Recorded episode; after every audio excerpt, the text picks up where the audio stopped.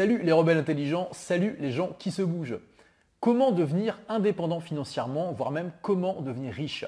C'est le sujet du livre de Robert Kiyosaki, Dad pour Dad. dans son livre, eh bien, Robert Kiyosaki partage qu'est-ce qui différencie les gens qui sont dans l'abondance financière des gens qui sont pauvres, en essayant de vous donner vraiment des techniques concrètes pour que vous puissiez faire partie de la première catégorie plutôt que de la deuxième. Grâce aux six leçons tirées de ce livre, Libérez-vous de la rat race, apprenez à saisir les opportunités, trouvez des solutions, occupez-vous de vos affaires et surtout apprenez à faire travailler l'argent pour vous et non plus à en être l'esclave. La leçon numéro 1, c'est que les riches ne travaillent pas pour l'argent.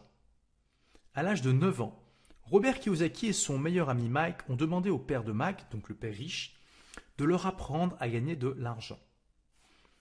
Après trois semaines passées à faire le ménage dans l'un des nombreux magasins du père de Mac pour un salaire de misère, 10 cents par semaine, Kiyosaki n'en put plus et a pensé à de plus en plus à donner sa démission. C'est le moment qu'a choisi son père riche pour lui donner sa première leçon sur l'argent. Certaines personnes quittent leur travail car elles ne sont pas assez bien payées.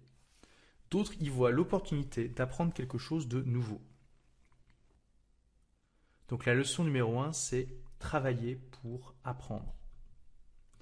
Leçon numéro 2. Pourquoi dispenser une éducation financière? Le fossé qui se creuse actuellement entre les plus riches et les plus démunis n'est pas dû au hasard. Le système éducatif, tel qu'il est construit aujourd'hui, ne permet pas de réduire cet écart. Son objectif premier est de vous apprendre à vous insérer dans le monde professionnel tel qu'il est déjà, donc à vous permettre de devenir de très bons employés pas de très bons employeurs. Et cela fait toute la différence. Le système éducatif actuel n'enseigne pas non plus les bases de la gestion des finances personnelles qui ont permis aux riches de construire leur richesse. Il est de votre responsabilité de vous former et d'utiliser cette connaissance pour acquérir les actifs qui vont vous permettre de générer des revenus. Le problème n'est pas de savoir combien vous gagnez, mais bien plus combien vous parvenez à mettre de côté. La première étape pour sortir de la rat c'est de comprendre la différence entre un actif et un passif. Un actif est un titre ou un contrat qui permet de générer des revenus à son propriétaire. Un passif, au contraire, génère des dépenses. Donc quelques exemples d'actifs. L'immobilier, des actions, des obligations, la propriété intellectuelle, etc. Quelques exemples de passifs. Des emprunts, des prêts à la consommation, des cartes de crédit, etc. Les pauvres gèrent leur argent au jour le jour. Les personnes appartenant à la classe moyenne achètent des passifs alors qu'ils pensent acquérir des actifs. Et les riches ou futurs riches construisent une base solide d'actifs leur générant des revenus. La classe moyenne se retrouve en permanence dans un état constant de lutte financière. Leur première source de revenus est le salaire. Et les augmentations de salaire s'accompagnent généralement de hausses d'impôts. Leurs dépenses augmentent en même temps que leur salaire. D'où l'expression ratresse, qui veut dire course des rats, euh, qui se traduit par une sorte de course effrénée à la consommation et au remboursement concomitant des emprunts contractés pour consommer. Et on en vient à la leçon numéro 3, qui est justement de s'occuper de ses propres affaires. Kiyosaki a débuté sa carrière professionnelle en vendant des photocopieurs Xerox. Grâce à ses revenus, il a investi dans l'immobilier. En l'espace de trois ans seulement, les revenus générés par ses investissements dans l'immobilier ont excédé son salaire. Il a ensuite décidé de quitter l'entreprise pour s'occuper à plein temps de son propre business. Il savait que c'était la seule solution pour sortir de la rat. Donc ne dépensez pas tous vos revenus, construisez-vous un portefeuille diversifié d'actifs et vous dépenserez plus tard quand ces actifs vous rapporteront suffisamment. Leçon numéro 4 l'histoire des taxes et le pouvoir des entreprises. L'impôt sur le revenu a vu le jour en Angleterre dès 1874.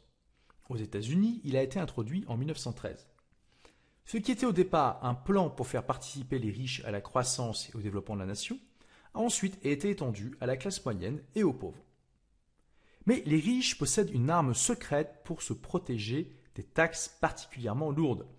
Il s'agit tout simplement de leur entreprise elle leur offre de nombreux avantages en termes de fiscalité. Le mécanisme par lequel les riches minimisent leurs impôts est le suivant. Les salariés d'entreprise 1 gagnent de l'argent, 2 paient leurs impôts Et 3. Dépensent leur argent. Les propriétaires d'entreprise 1. gagnent de l'argent, 2. dépensent leur argent et 3. paient leurs impôts. Leçon numéro 5. Les riches créent leur propre richesse. La confiance en vous, associée à un QI financier élevé, seront sans aucun doute vos alliés les plus sûrs pour atteindre la liberté financière. Bien sûr, il vous faudra économiser chaque mois avant d'investir. Mais cela seul ne suffira pas. Vous devez apprendre à maîtriser vos émotions et à faire fi des éventuels échecs que vous subirez.